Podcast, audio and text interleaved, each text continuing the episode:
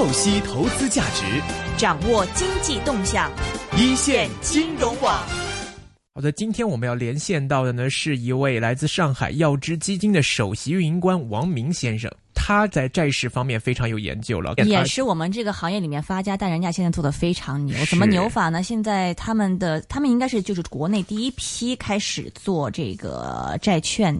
基金的这一块儿，然后现在这个债券的呃这个基金的整个规模有四十亿。你说我们找到一个管着四十亿的人 进来跟我们讲讲这个债券是，而且他们不仅是管这么多。这个资金，而且回报一直相当的不错，那种比较稳定。因为大家都知道，这个不同的债它信用评级不一样，所以回报率不一样嘛。如果是非常那种三 A 级的，就是基本上没没什么特别大风险的，他们之间可以做到百分之九的一年的这样一个回报啊。那么如果在啊这个做一点这个风险性的操作呢，他们还有一只基金，那么也去年达到百分之三十七的这样的一个回报，非常靓丽。所以我们今天请到一个这样的一个牛人啊，在我们的这个电话线上跟我们。分享一下最近，我想大家都会非常关注这个央行啊，然后包括这个债券市场一些情况了。电话现在现在是请到了啊，药知上海药知基金的首席运营官王明先生。王总你好，先生你好，王总你好。哎哎，阿龙若琳啊，两位好，也非常呃荣幸有机会跟呃香港的听众呃分享我们对于药知对于中国债券市场以及一些相关问题的一些看法和解读。对，非常荣幸。嗯哼。首先，我们想这个最近才出来的一个新的政策嘛，现在是说这个央行出来了一个一点五万亿的一个 PSL，这个 PSL 是叫做补充的抵押贷款操作，其实也就相当于一种放水了。但是这个 PSL 到底是怎么一回事呢？就首先可以先给我们介绍一下这个概念嘛，因为很多听众不是很熟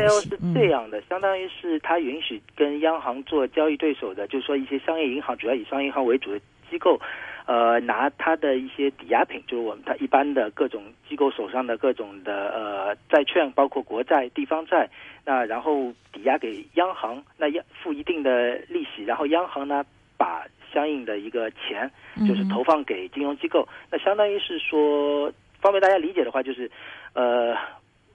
金融机构。把一部分资产抵押给央行，央行借钱给他们。那这个借款的期限呢，一般会是比较长，可能长的会到三年甚至五年都可以。当然，我们现在没有看到，就是说昨天的新闻里面有说这笔钱的一个具体的一个锁定期限，但我个人觉得应该是在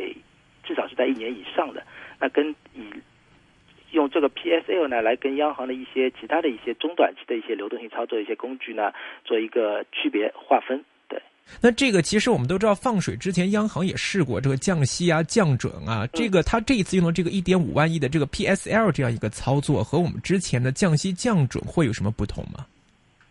哦，其实它是一个降息降准的补充啊。首先我来这个还是来澄清一下这个一点关于一点五万亿吧。这一点五万亿是大家的一个预期，应该不是这一次操作的一个放量，应该没有这么大的一个量。嗯，对。虽然我们不知道一个具体量，但是。这个一点五万亿是大家预估央妈是最大的有可能的，是在未来的比如说一段时间内一年以内的一个时间，可能理论上的一个它可以放到一点五万亿。但我觉得如果真的一下子放出来的话，可能会造成一个呃金融市场一个流动性泛滥，或者说一下子把。这一点五万亿都放出来的话，会造成一个流动性泛滥，尤其在我们现在股市也是非常火红的情况下，如果一下子投一点五万亿，可能会进一步促进这个泡沫的一个形成，这应该也是呃央行和呃中央政府不希望看到的情况。所以说，我们觉得央妈这个呃一点五万亿的 PSL 呢，它会一个逐步的一个释放的一个过程。至于刚刚您说到的，它跟呃降息降准的一个区别呢，我个人觉得主要是一个一个补充，因为降息呢，大家都知道，它其实主要是对于一个它是一个利率工具，那是直接降低整个市场上的一个各种债券啊，包括短端货币市场利率啊一个定价。嗯，那降准呢，它也是就是说通过释放央呃商业银行在央行的一个准备金呢来。补充整个银行体系的流动性，但它跟这个 PSL 区别在于降准呢是一个永久性的，它一旦下降以后呢，就这部分流动性呢是一是永远释放出来的。那这个 PSL 呢，它还是有，毕竟我刚刚说的可能是一年、三年，甚至长达五年，但是它是终究是有个期限、有个到期日的。嗯，所以说呢，从政策上来说呢，就政策效应在国内政策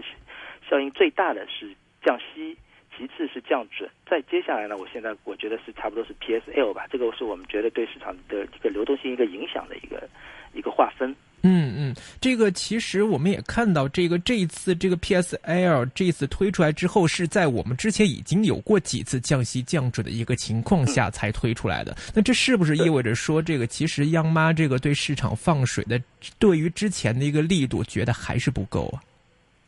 呃，可以这么说，因为之前或者至少是可以。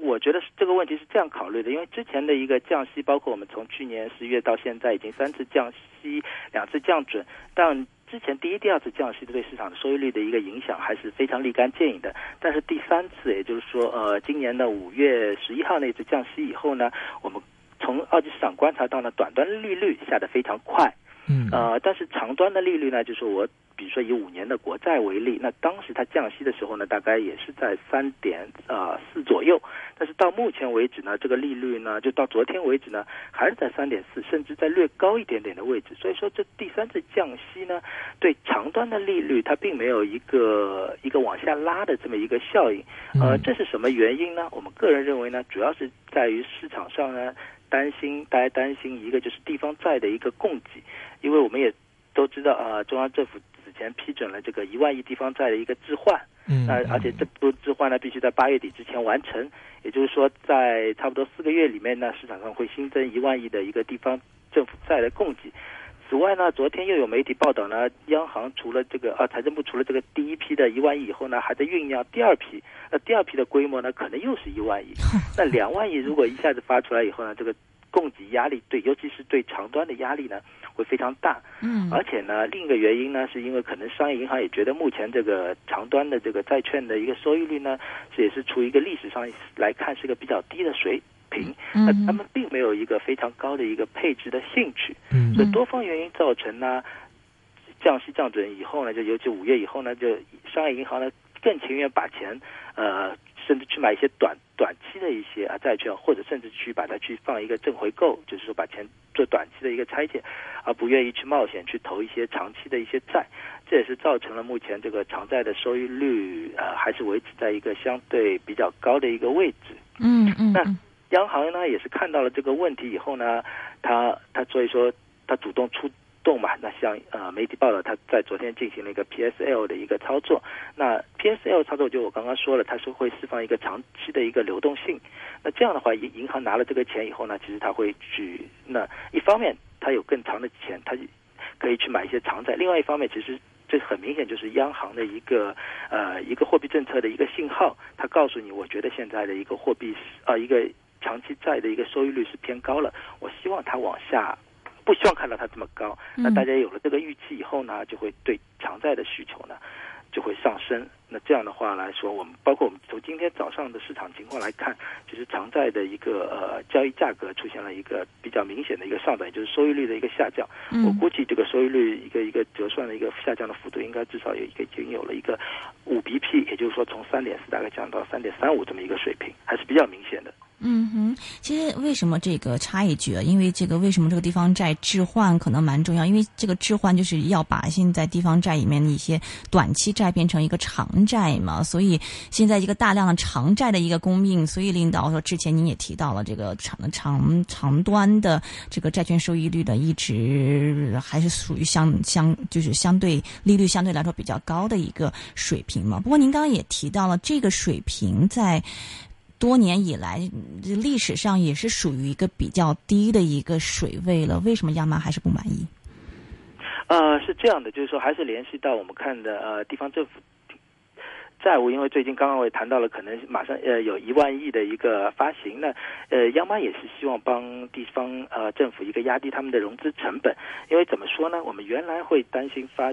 呃地方债，央妈也担心啊这个政府债务一个。增量的一个扩大可能会带来未来会带来一些潜在的一些啊违约风险啊，或者一些呃就对地方政府实施道德风险。但是从目前的这个今年尤其开局以来这个经济形势来看，这个经济增长的压力还是不容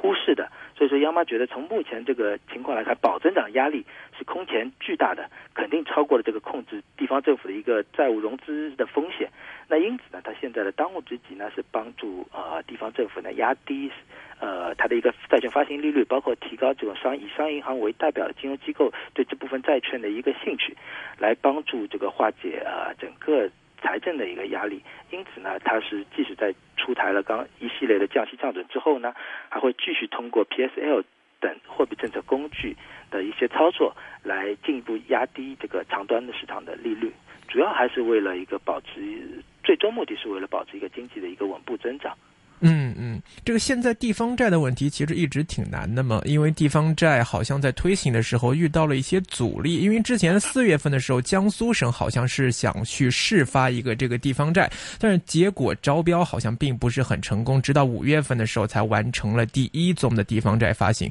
您觉得现在地方债这个发行的困难在哪里呢？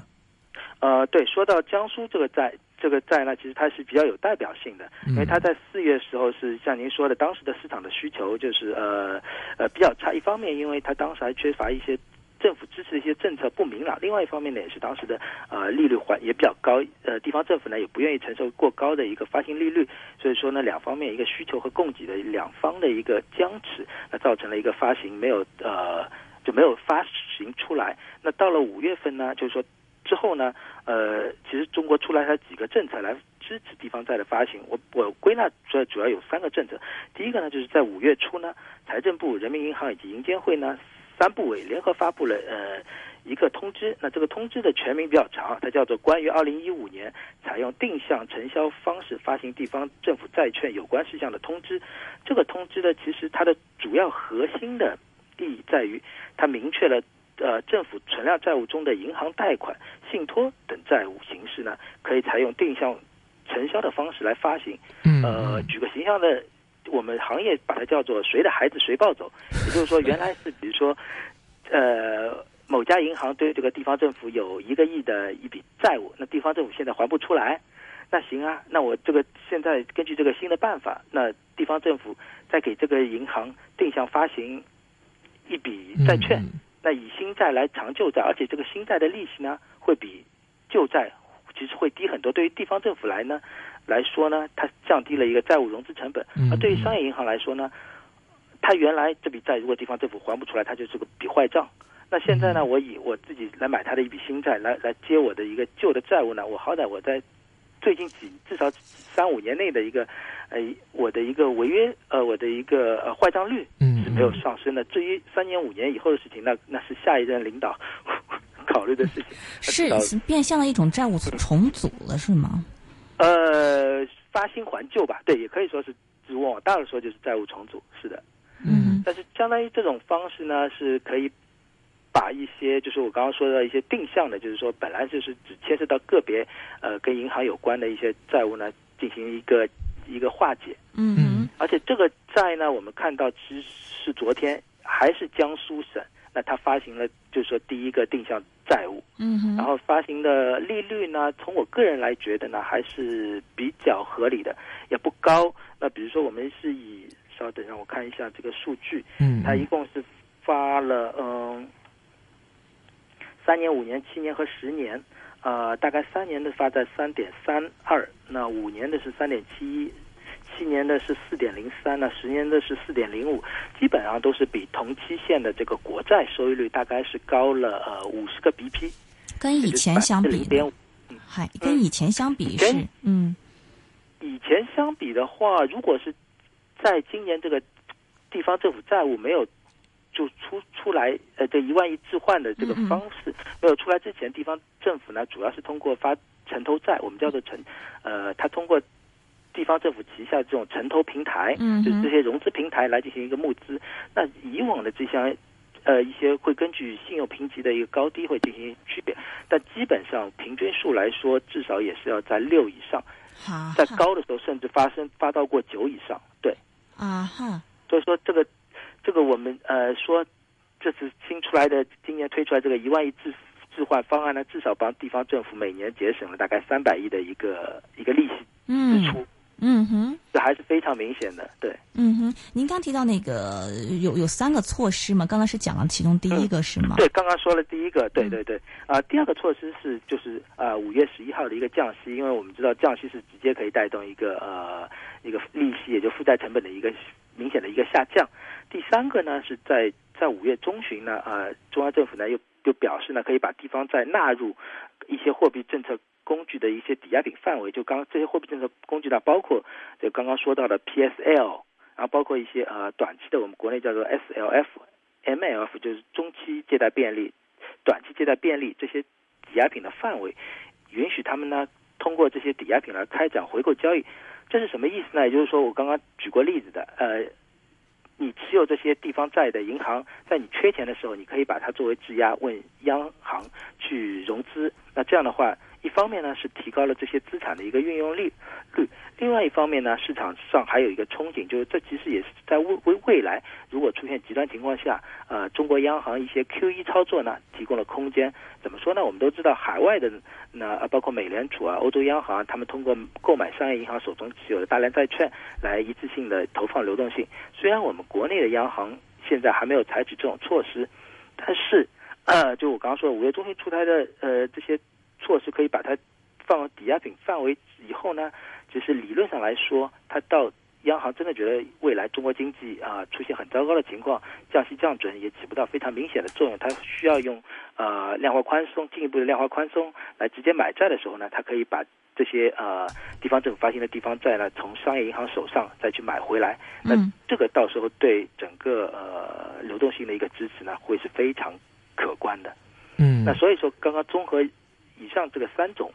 三个措施出台以后呢，这个我们看到这个地方债的一个需求呢，就出现了一个一个回升。那到目前为止呢，已经有江苏啊、啊、新疆啊、湖北啊、广西啊，已经发了有九百九百八十多亿的一个四期，发了九百八十 多亿的一个地方债。那期限呢，都是包括三从三年到十年不等。而且它的发行利率呢，基本上都是跟同期限的一个国债，基本都是保持一致或略微高一点点。对，那总体来说呢，是显示的一个需求还是还是比较理想。对，嗯，那现在地方债的这个坏账问题严重吗？嗯 地方债的坏账，我觉得是这样，从报出来的数据来看呢，还可以，而且因为中央政府在去年开始呢，也在给地方政债务做一个甄别，当然，它到现在一个甄别结果也没有一个进行公布，所以说我们无从判断。但我觉得对于中国来看，像我们作为专业投资者来看，其实，在有时候呢，尤其在买这些涉及到政府信用的这些债务的时候呢，嗯呃，它的财务报表或者坏账率其实不是我最关心的，我可能更关心它背后政府的一个隐形的一个，就我们叫做托底，嗯。就是说是否真的在极端情况下，地方政府财务不行了，央行会呃不是财政部，中国财政部会不会在最后做一个一个债务兜底，不让它出现违约？嗯，那我们目前来看呢，呃，因为对于地方政府来说，其实它的乌纱帽是他最关心的。我觉得官员很多官员的乌纱帽是他最关心，所以说没有一个官员只要在任何条件允许的情况下，会允许他在他管辖区内出现一些债务的，就是尤其公开债务就发债债券啊这类的一些违约。所以说，首先他会想尽各种办法，动用他所有能动用的银行啊，包括各种资源啊，来解决这些债务出现的违约。嗯其实，即使退一万步来说，地方政府它本身没有能力来兜这个底了，那中央也会来做一个出面，因为一旦发生，比如说我随便举个例子啊，假设新疆出现了一个一单违约，那会很快的给整个中国的所有老百姓当中造成一种呃蔓延式的恐慌。那大家想啊，今天已经有一个地方违约，那下一次会不会是我在的城市？那 这种会出现一个社会的不稳定，这肯定是我们的呃政府所不希望看到的。所以说，我们觉得至少在目前的一两年内，你说呃政地方政府出现违约，我觉得这个这个概率基本上可以忽略不计。当然，其他的有一些，比如说是以嗯。是呃，以公司债，就是说有些企业来发行的，包括国有企业发行的债呢，这一两年其实有一些，呃，尤其从今年开始呢，呃，有一些违约的一些事件出现，嗯但是目前来说总数还是非常非常小，只有两三例这样一个案例。我们觉得这个也是在中央政府啊、在一方面，地方政府它要确保一个呃通过比呃以新以新发新债还旧债的方式来化解它当前的一个偿债压力；另一方面呢，也通过在允许一些市更市场化的一些债务，就我刚刚说的一些公司债这类的一个出现一些小范围的违约呢，来提高整体的投资者的一个对风险的一个承受度，包括一个风险的预期。这样的话，即使在三到五年以后，当整个就是说呃中国的整个债券市场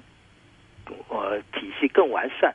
那呃，包括一些风险可能更暴露的时候呢，真的出现了一些呃更大范围的一些违约情况情况下呢，呃，投资者呢的风险承受，包括预期呢，也可以得到一个合理的控制，不会出现一些极端的一些群体性事件。是偿债压力是不是现在对于地方政府来说真的蛮大的？所以现在是因为外资一直在关关注嘛。当然我们知道这个中央政府在在兜底，因为到现在没有说什么地方债务它出现这种违约的这种情况。但我们都知道这个偿债压力，因为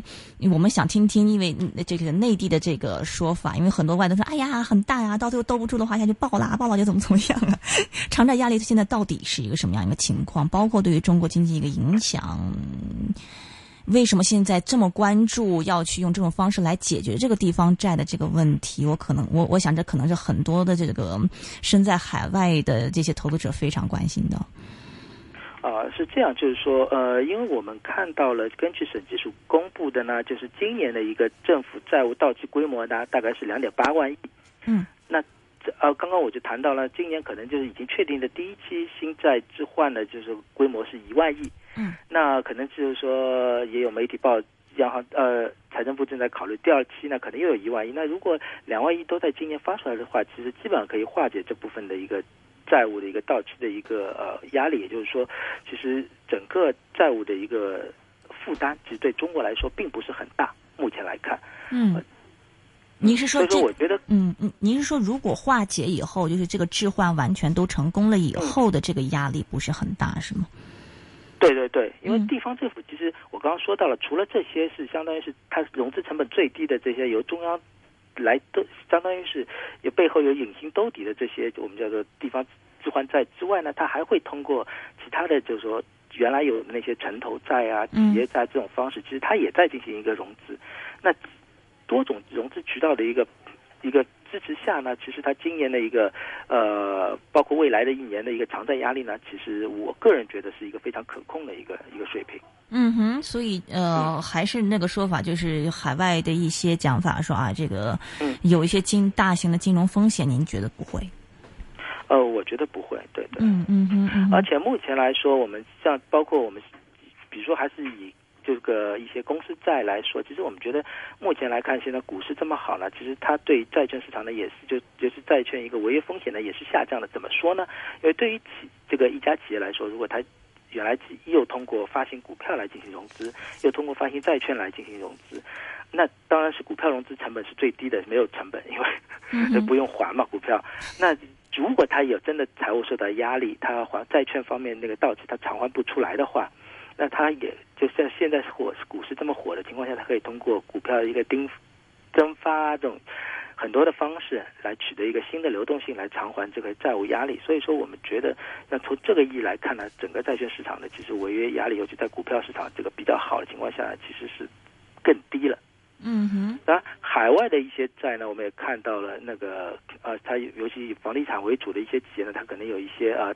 个别的情况出现了一些呃偿债压力。但我觉得海外市场和国内的市场虽然可能发行主体呢都是以国内企业，但是毕竟在海外。发行的它的游戏规则，还是整个海外更成熟的一套。国内的政府去去去参与救助啊，或者去支持啊，都会比国内的呃差很多。所以说，我们个人觉得呢，就是说同样的情况下呢，国内的债券市场呢，相较海外呢，更具有投资价值。嗯嗯嗯，您刚刚也提到嘛，其实现在还是有这个隐形的托底这样一个情况。其实，呃，说实话，中国这个债券市场如果到现在这个违约率这么低，也不是个特别正常一个现象嘛。一直行呢就在说要打破这个刚性兑付。对，刚才听您意思是说，其实打破刚性兑付可能是先从公司债开始，这两年不会在地方债，等到慢慢的可能地方债先这个解决问题，三四年、四五年以后，慢慢的。的这个投资者的预期也有了，这个相对来说财政能力也增加了，那个时候才会打破刚性兑付，是这样子吗？呃，对对。嗯说到中国的一些小的公司债的刚性兑付，其实它也经过了几个阶段。一开始呢是任何的一些出现了一些违约苗头呢，政府或者我们当时的一些承销商，就是以商业银行为主的这些承销商呢，会进行一个兜底，来确保它的一个兑付呢不出现一些呃一些呃就是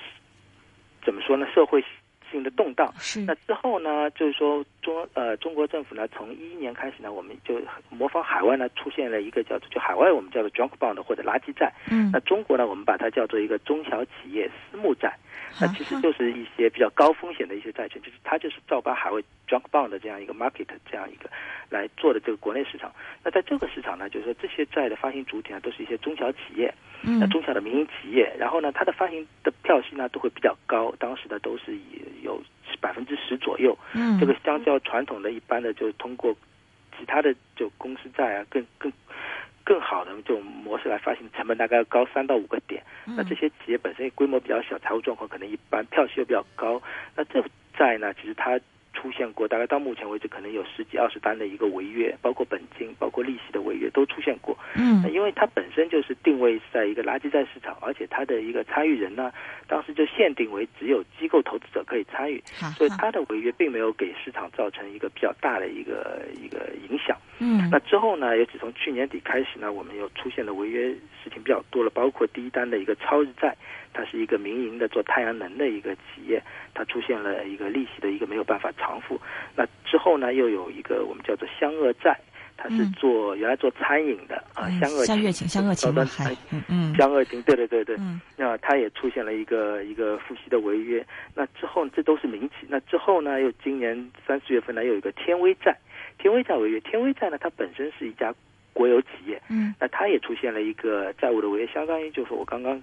讲的这个历史呢，就从最初的从垃圾债开始违约，嗯然后到民营企业开始违约，然后慢慢过渡到国有企业开始违约。其实它也是一步步慢慢的进，让市场有一个接受的一个是一个接接受和适应的一个阶段。那嗯来真的，我说三五年以后，真的到时候真的有一些小的地方政府出现违约呢，我想当时的到时候的影响，包括大家的一个预期呢，都可以更好的有个控制。是，不过因为这个刚才您提到那个天威嘛，就是第一单的这个。啊、国企出现了这个违约嘛，所以，呃，因为我们在一般人印象中，哎呀，中国国企肯定不会违约的啦，这样一个情况，所以还是那个债务风险问题。您觉得现在这个债务风险这样的一个情况，只是一些个例是吗？不是那种普遍的一些？嗯，是的，是的，我们觉得还是个例，因为从市从市场来看，像这些债呢，它在出现违约苗头之前呢，其实它的财务状况或者经营环境其实早就已经有信号了。它因为它不是一个 surprise，嗯，大家在它之前呢，它可能就是说负债啊，就一最近一两年的负债情况都非常差，就连续亏损，而且是巨额亏损。嗯其实呢，真的去买的人呢，很多也都是就就去搏它，呃，相当于去压住政府或者这个最后它的背后的集团公司会进行一个托底。嗯其实嗯这种呢，本身它就是一个赌博性质的一个嗯嗯参与，它也做好了最坏打算，嗯所以我们觉得这是一个一个买买者自负的一个情况。OK，明白。OK，再说到那个地方债，嗯，其实刚才这个地方地方债这个置换，您觉得随着这几步的，刚刚您提到了很多的这个央行的一些措施之类的，之前的一些问题会化解是吗？因为很多银行不愿意买哎，现在现在是 这需求是在提升是吗？现在是在提升，包括我刚刚提到，就是说，呃，银行就是说它有的传统的叫做我们公开发行，就是说啊，江苏啊，就我刚刚说的四个地方已经公开发行了嗯九百多亿的债。那包括呃，昨天呢是一个定向发行，它定向发行的债呢，因为它跟传统的呃公开发行呢，它有个除了发行方式上的一个区别，有另外一个主要的一个区别在于，定向发行的这个地方债呢，它不能流通，也就是你不能你买入以后呢，就只能被动持有了。那它在流通性方面的一个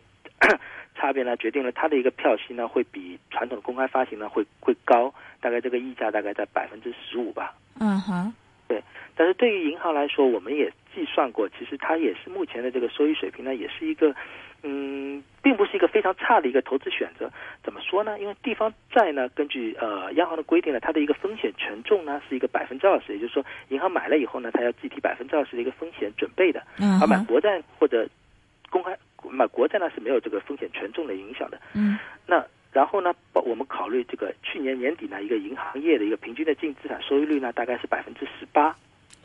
然后按照对按照银监会对他们的百分之九点五的一个资本充足率的一个要求呢，我们算了一下，就说这个相当于是如果银行去买这些地方债，相当于他买国债，它的一个一个收益上的一个需要做的一个弥补呢，它的公式呢就是说拿这个风险权重嗯去乘以银行的资产收益率，嗯然后再去乘以它的资本充足率的要求，嗯哼呃，就是百分之二十乘以百分之九点五，再去乘以百分之十八，算出来是应该是在三十五 BP，就只要是，对，那只要比国债的收益率高三十五 BP 左右呢，就是对于央对于银行来说呢，它就是愿意去持有这个一个地方债的，因为本身来说这两个我们现在可以认为它的违约风险是一样的，就因为地方债最终还是由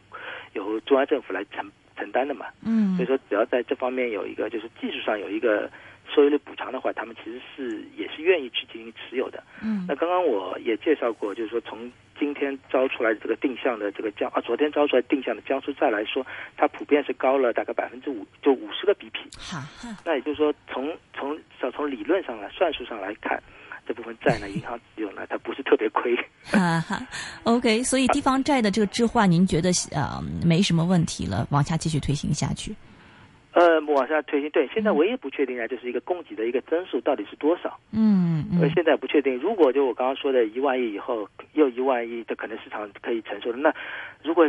第二个一万亿发出来，又又市场又都全单收了以后，那是不是大家又会想，是不是央行会呃财政部会有第三期出来，第再来一万亿？那到时候就是未来就发现到后面，就市场跟中央的一个博弈会加剧，到时候的不确定性会增加。但是在一些我觉得，所以说。在未来的发行时候呢，中央也要跟市场就保持一个良好的一个顺畅的一个沟通，包括一些信息的传达，嗯不能有一些呃让市场有一些误解。这样的话，就到时候其实最怕就是信息的不透明，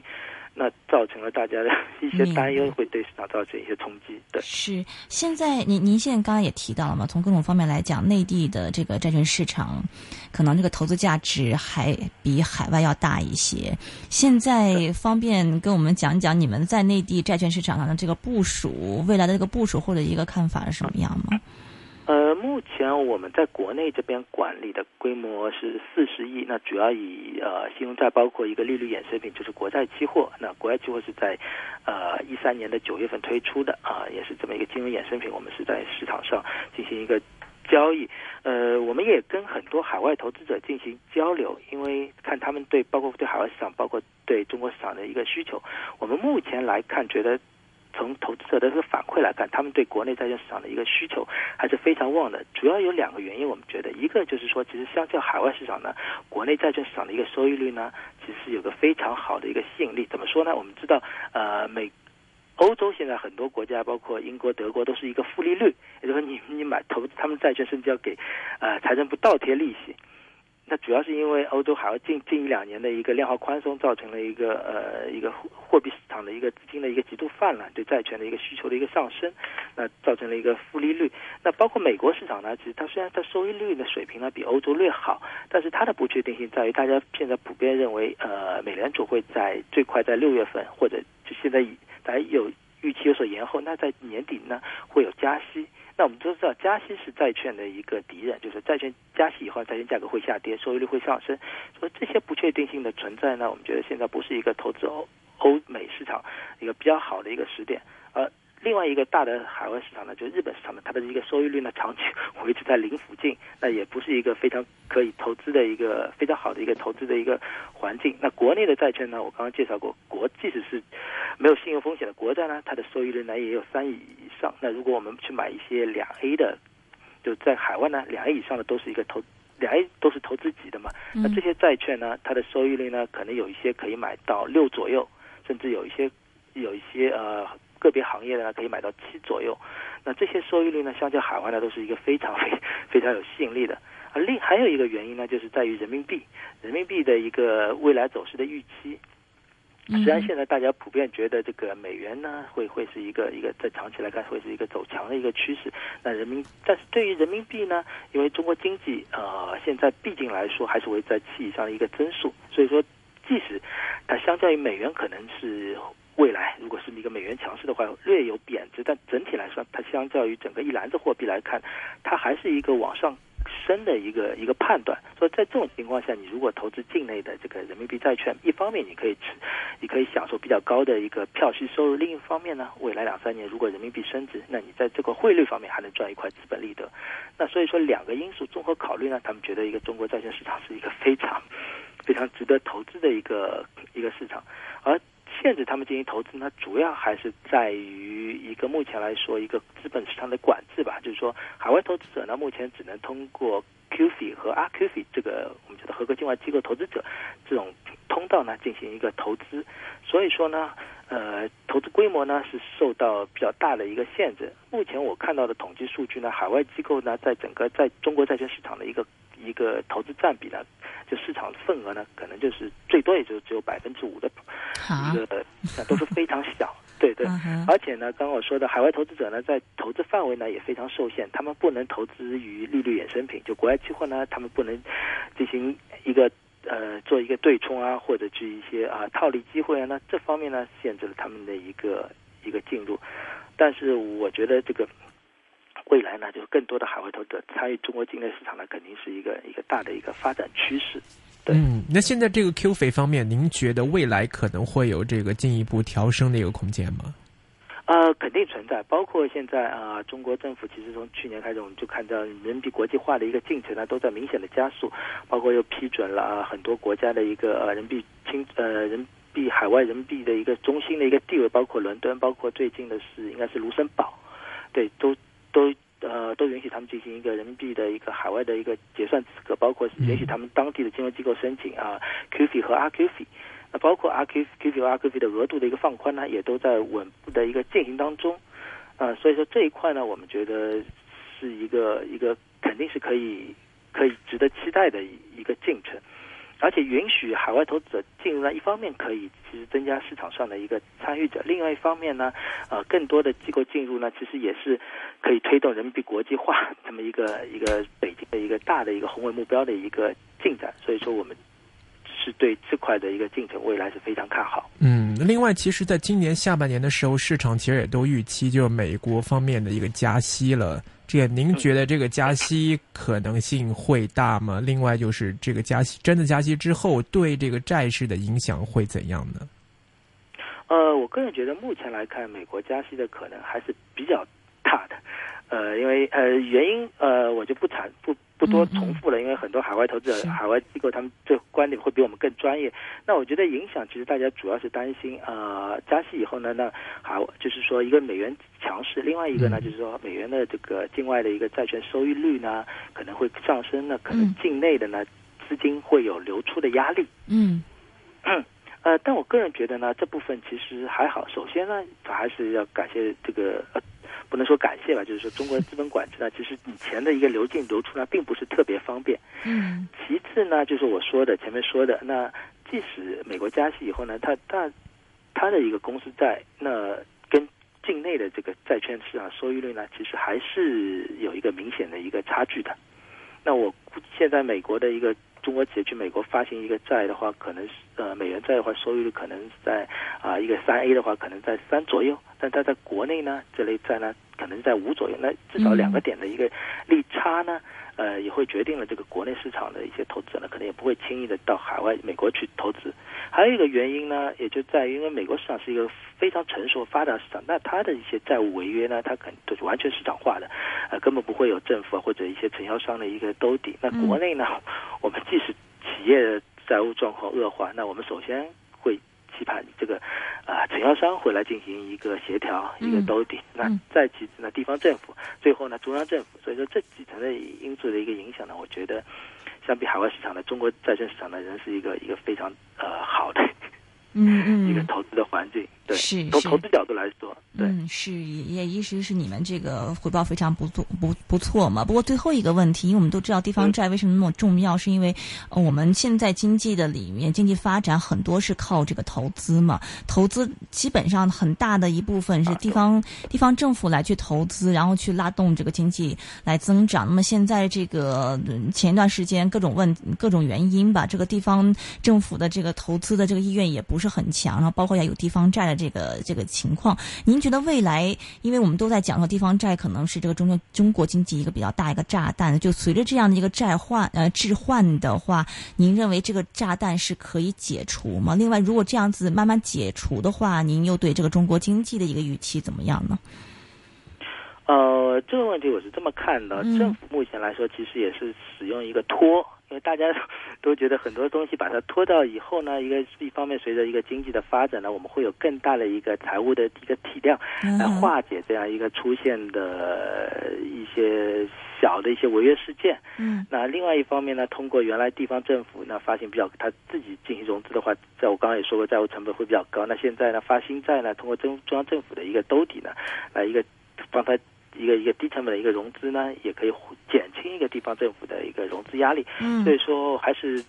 呃，之前的观点就是说，我觉得这方面的一个炸弹呢，一个影响至少在两三年以内，呃，不用去担心。当然之后呢，其实我觉得中央政府呢，除了它的一些呃对对一些隐隐性担保的一些参与，包括央行的一些货币政策的一些支持以外呢，中国呢也需要建立一个呃模仿海外市场的，就是说海外市场就市政债嗯这种更市场化的一种发债方式，就是其实也是应该尽量减少地方政府呃中央政府在地方债里面的一个参与的隐性支持啊嗯这种这种角色呃嗯角色或者影响力应该慢慢的去弱化它，更应该让市场来来。市场来决定这些发行利率啊，包括一些发行方式啊，那就是慢慢的在建立这样一个的，就地方政府完全凭借自己的财力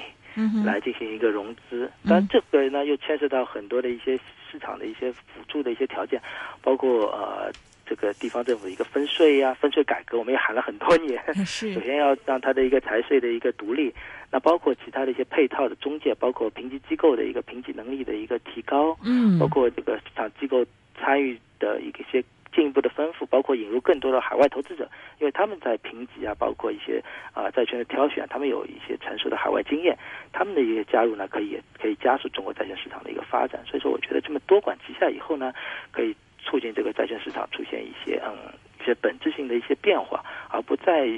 主要依赖于这个行政的力量来化解这些一些呃偿债的一些定时炸弹。对嗯对，你们现在是多一点在这个国债期货上，还是说就是呃 分配上是比如说公司债、地方债、国债，然后这哪个会多相对来说多一点呢？那相对来说，我们的这些策略还是根据产品的，就是说投资者的每个特定产品的一个给它的风险收益的一个定位来定。有些产品呢，可能呃，就是我是以信用债投资为主的，我嗯就是我们去。去挑选市场上我们觉得一些价值被低估或者收益率还是比非常有吸引力的这些债券呢，我们建立一个债券的投资组合来获取这个以票息为主的收益。嗯那有些策略呢，我们就是呃，就通过国债期货呢去做完全的对冲套利。嗯，那就是说我们做 arbitrage 的，那这类策略呢，会我们会去去买一个国债现货，然后去通过做空国债期货来去